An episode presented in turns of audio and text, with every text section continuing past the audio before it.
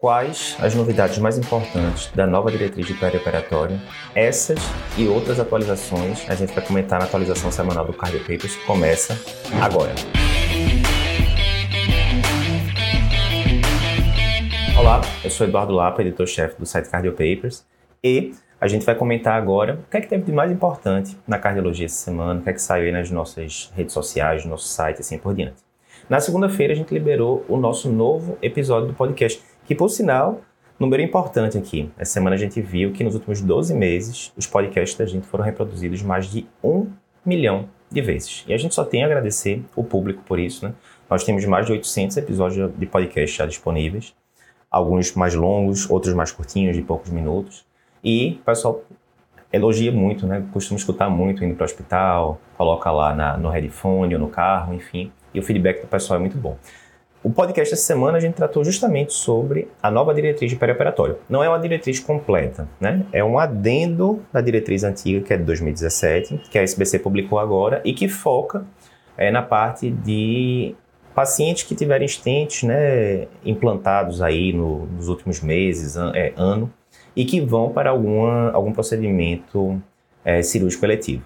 Então, seguinte, de quem coloca estente, um em cada dez pacientes desses que receberam stent vão ter que ser submetidos a algum procedimento cirúrgico ou invasivo no próximo ano. O que fazer? E aí tem algumas mudanças importantes em relação às diretrizes anteriores. Primeiro, se eu falo para você, ó, vou ter que colocar um stent no paciente crônico agora, o que seja, e ele está com a cirurgia de colestectomia marcada para daqui a dois, três, quatro meses, o que seja. Antigamente a gente falava o que, rapaz, coloca um stent bare metal, né, não farmacológico nesse paciente, porque aí você tira ali a dupla agregação fica só com aspirina depois de um mês, esse paciente pode operar tranquilo. Já o instinto farmacológico você teria que esperar mais tempo. Isso caiu por terra na diretriz atual.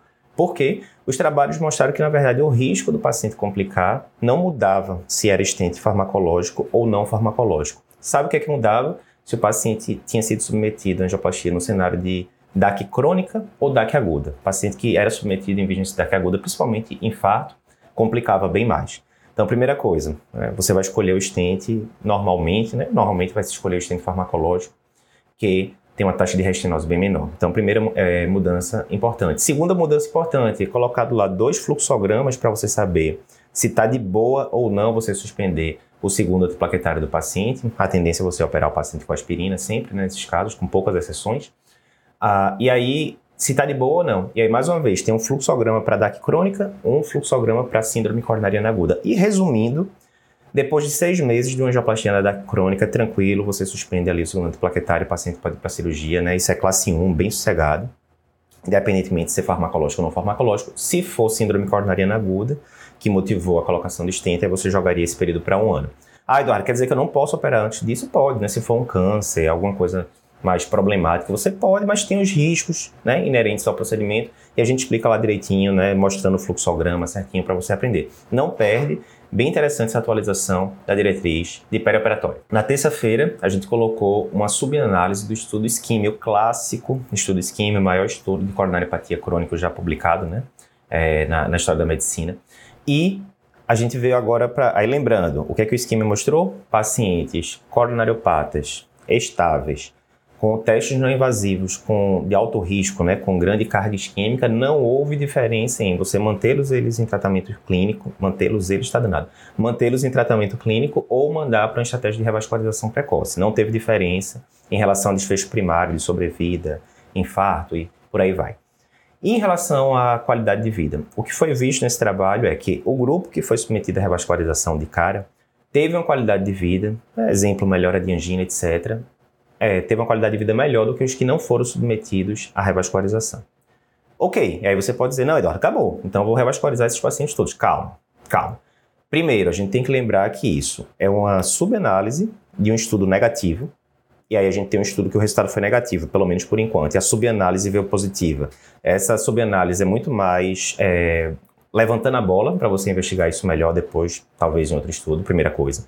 Segunda coisa, quando a gente vai avaliar essa questão da melhora da qualidade de vida, tem uma coisa que é meio óbvia, mas é importante a gente falar. A melhora da qualidade de vida aconteceu principalmente nos pacientes muito sintomáticos. Então, se o cara estava lá com é, angina CCS3 e você revascularizou, de fato, ele tem uma tendência de melhorar a qualidade de vida mais do que se ele ficasse apenas em tratamento clínico. Mas, se você pega um paciente que é assintomático ou oligossintomático, tem angina só os grandes esforços, muito esporádica e tal, nesse subgrupo não teve diferença de qualidade de vida você manter em tratamento clínico ou mandar para revascularização. Como a gente sempre fala, mais uma peça do quebra-cabeça para a gente estar tá ciente. Estou com um paciente multiarterial, crônico, com acintilo com 13% de isquemia, isquemia bem relevante, a revasculariza, com anatomia boa para cirurgia ou para angioplastia, tanto faz, revasculariza ou não. Aí você tem que considerar várias coisas, entre elas, se o paciente é muito sintomático ou não. Não, o paciente tem angina CCS1, melhorou com medicação, fração de ação preservada, talvez seguir o jogo, deixa quieto. O paciente está com medicação no talo e mantendo angina CCS3 ou até mesmo 2, né? Você pegar angina CCS2 com um paciente jovem, ativo, é uma coisa que incomoda. O cara, ah, não estou me sentindo bem, está limitando a minha qualidade de vida. Revascularização, para esse cenário de melhorar a qualidade de vida, talvez seja uma boa opção. Então, mais uma, uma subanálise do Skimmer interessante. Na quarta-feira, a doutora Gabriela Rassi é, trouxe mais um desafio DCG para vocês. Eu vou dar o spoiler já. É um ataque à arritmia de QRS estreito. E eu vou dar o spoiler já. O diagnóstico é um ataque cardíaco por reentrada nodal. Mas o mais interessante não é isso. Lá no post, que está lá no site cardiopapers.com.br, a doutora Gabriela vai mostrar para vocês como se ligar né, pelo eletro, que se trata de um ataque cardíaco por reentrada nodal. Né? A boa e velha história ali do pseudo-S, pseudo-R', né? Então vai ter lá zoom mostrando direitinho onde é que estão esses achados, como é que você pode pensar nisso e como é que você maneja também esse paciente. Desafio de eletro bem legal, muita gente já votou, a maioria do pessoal acertou. Checa lá no site para você ver maiores detalhes. Na quinta-feira, a gente discutiu outro tema interessante. Será que o uso de prontuário eletrônico com certos é, avisos né, que o próprio prontuário faz para o médico, será que isso pode melhorar o manejo de pacientes crônicos? Né?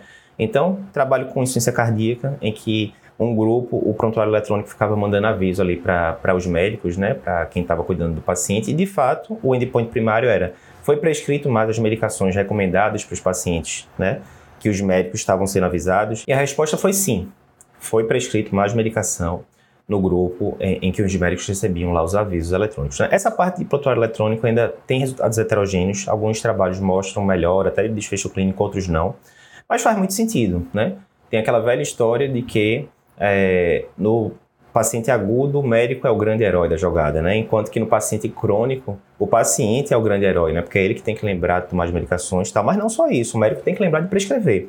Então, se a gente tem devices que lembrem tanto o médico quanto o paciente de prescrever e tomar, respectivamente, as medicações adequadas, faz sentido que isso traga melhoras né, na prática clínica. Mas fazer sentido é uma coisa, os estudos mostrarem é, é, outra coisa totalmente diferente. Então, a gente continua ligado nisso para ver o que é que os estudos vão mostrar em relação a prontuário eletrônico, devices que estão avisando o paciente assim por diante. Por fim, na sexta-feira, a doutora Cleusa Lapa, minha mãe, trouxe um desafio muito legal sobre cardiopatia congênita. A gente colocou lá no site cardiopapers.com.br um caso de uma moça de 20 e poucos anos que tem história de sopro, cardiopatia desde a infância, que está apresentando com dispneia. A gente coloca lá exames de imagem, eletrocardiograma e tal, e a gente pergunta o que é que é visto lá.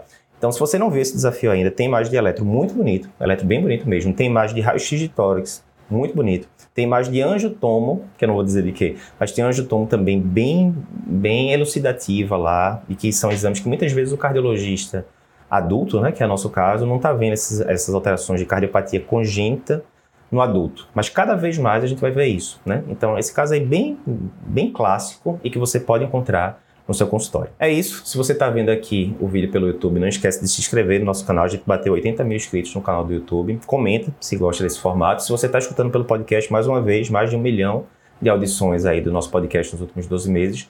Não esquece de dar cinco estrelas para a gente e compartilhe esse episódio com seus amigos.